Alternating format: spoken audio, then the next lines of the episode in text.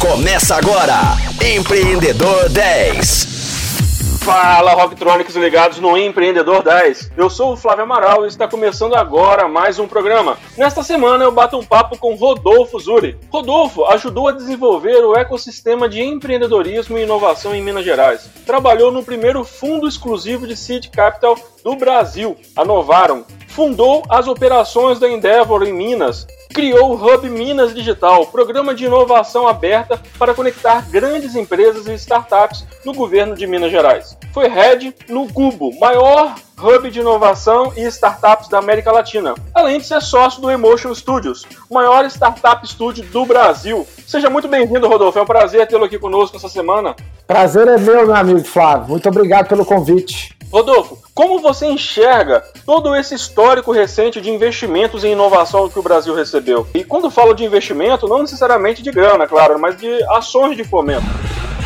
Flávio, eu acho que isso é uma conquista de todas as pessoas que vêm batalhando ao longo das últimas décadas em prol do empreendedorismo tecnológico e do empreendedorismo de alto impacto no Brasil não é um trabalho especificamente só dos empreendedores, mas tem um trabalho muito forte aí da esfera pública, onde eu pude trabalhar, e do terceiro setor, onde eu pude trabalhar também. Então, eu acho que isso é uma conquista que já deveria ter vindo há mais tempo e eu enxergo com muito bons olhos. Não acho que nem de perto é uma bolha o que a gente está vivendo. Eu acho que é um reconhecimento de toda a as bases e os pilares que o ecossistema de inovação e empreendedorismo tecnológico do Brasil veio plantando nos últimos 30 anos. Então eu fico extremamente animado e extremamente feliz. Eu acho que é só o começo, tá? Eu acho que isso que a gente está vendo agora é só o começo. E para quem quer investir em ações para atrair startups para a sua região, você acha que agora é esse momento aí?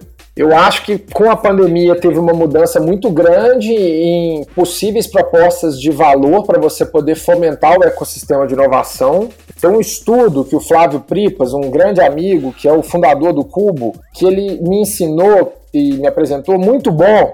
É um estudo cunhado pela Techstars, que é uma das maiores aceleradoras de startups do mundo, que ele fala o seguinte: como é que você fomenta um ecossistema de inovação e startups numa determinada região? Você primeiro precisa de mão de obra qualificada, você precisa de talentos. Né? Então você tem que ter formação de talentos, especialmente talentos em engenharia, em tecnologia, em ciência da computação, engenharia de software, para você ter essa matéria-prima. Segundo, você precisa de ter uma cultura que estimule essas pessoas a quererem empreender. Né? Exemplos de empreendedores de sucesso, histórias que se aproximem da realidade das pessoas, para que esses jovens candidatos ou candidatas queiram criar seu próprio negócio. Terceiro, você precisa de ter capital, né? Você precisa de ter acesso a fontes de dinheiro para essas pessoas quererem largar a mão de um emprego numa grande empresa de tecnologia e poderem empreender. E poderem empreender tendo algum tipo de remuneração. Quarto, que não adianta a gente fazer estudo se você não tem um ambiente regulatório com leis, com marcos,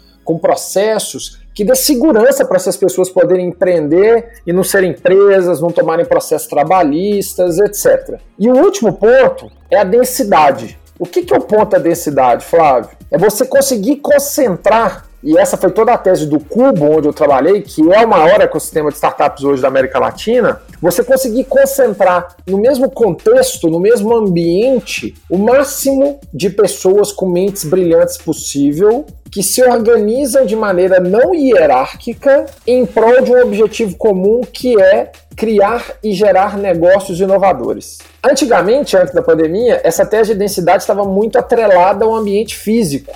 Isso agora com a pandemia caiu por terra e para o bem.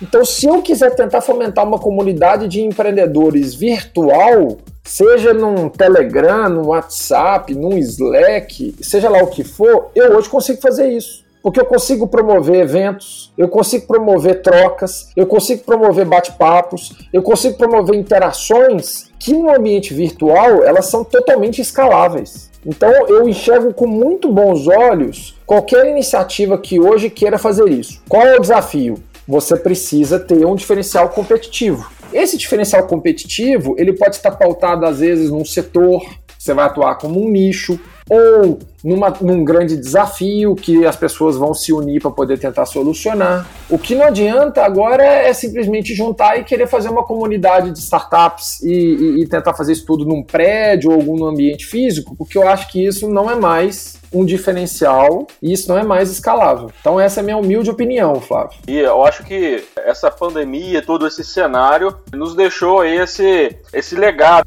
pelo menos isso de positivo, né? Que essa reinvenção da forma de conectar e de trocar experiências ficou muito mais latente e ao alcance da, né, dos empreendedores, não só do país, mas em todo o mundo também. É, e tem duas coisas que desdobram aí da pandemia positivas. Primeiro, a falta de barreiras físicas para um empreendedor que queira fazer uma reunião com uma grande empresa que pode fazer agora de qualquer lugar do mundo.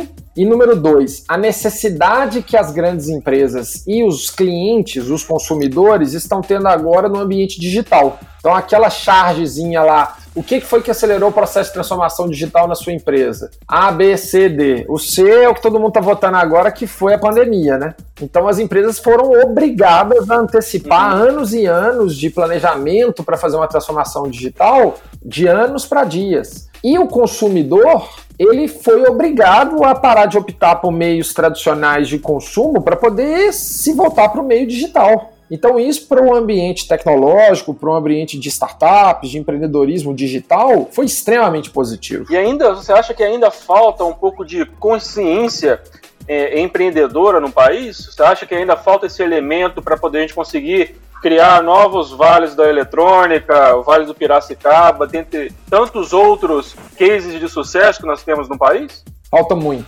Infelizmente, o nosso país é um país muito pobre ainda em, em educação. Oportunidade para poder fazer negócio não falta, mas qualificação de mão de obra, um dos maiores déficits que o Brasil tem e o Brasil vai viver, e todo mundo fala disso, é o apagão de mão de obra tecnológica. Né? A demanda que tem por, por desenvolvedores, engenheiros de software ou engenheiros de software, né?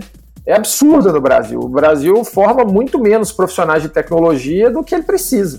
Além disso, grande maioria das pessoas que estão querendo empreender, elas não aprendem como fazer isso nos métodos tradicionais de ensino. Né? Eu fiz a Universidade Federal de Minas Gerais, eu fiz administração. Ninguém me ensinou como é que eu contrato uma pessoa demito uma pessoa, como é que eu faço um pitch de venda, como é que eu precifico uma startup, como, como é que eu crio um novo negócio. Como é que eu faço uma ideação de um novo negócio? E eu fui privilegiado, porque eu tive condições de fazer uma universidade federal em um curso de administração. Imagina uma pessoa que não tem acesso a esse tipo de conhecimento, que é a grande maioria, infelizmente, do nosso país. Então, tem um, um gap aí, uma, um abismo gigantesco para poder capacitar de fato empreendedores para alto potencial de crescimento. Isso tudo que a gente está vendo são as exceções de todo mundo que deu certo. Por outro lado, eu acredito fortemente em modelos de educação e capacitação empreendedora não tradicionais. Basta você ver a quantidade de empresas de educação, né, startups de educação, as edtechs ou edutechs, que estão surgindo no Brasil. Porque o modelo de ensino tradicional ele é ultrapassado e ele não é escalável e ele não prepara as pessoas para o mercado. Se não preparava para o mercado antigamente, que você ia para uma linha de produção de uma Fiat de uma Vale, imagina hoje que você vai entrar dentro de uma startup para poder falar de data science. Que você vai entrar dentro de uma empresa grande para poder falar sobre a criação de uma nova venture, de um novo negócio, que tem que ser escalável. Como é que você vai falar sobre a aplicação de inteligência artificial para dentro de uma rede de supermercado? Essas faculdades não preparam. Então, eu acho que ainda tem um gap gigante, mas eu sou muito otimista com o futuro. Eu acho que tem muita oportunidade, tanto para o lado de quem quer mudar esse modelo de educação, quanto para quem quer de fato se capacitar e empreender. Então é isso, Rocktronics. Curtiram o nosso Empreendedor 10 de hoje? Então fiquem ligados que amanhã tem mais. O nosso encontro às 10 horas da manhã, com reprise às 10 da noite. Até lá! Você ouviu Empreendedor 10, só aqui, Rocktronic. Inovadora.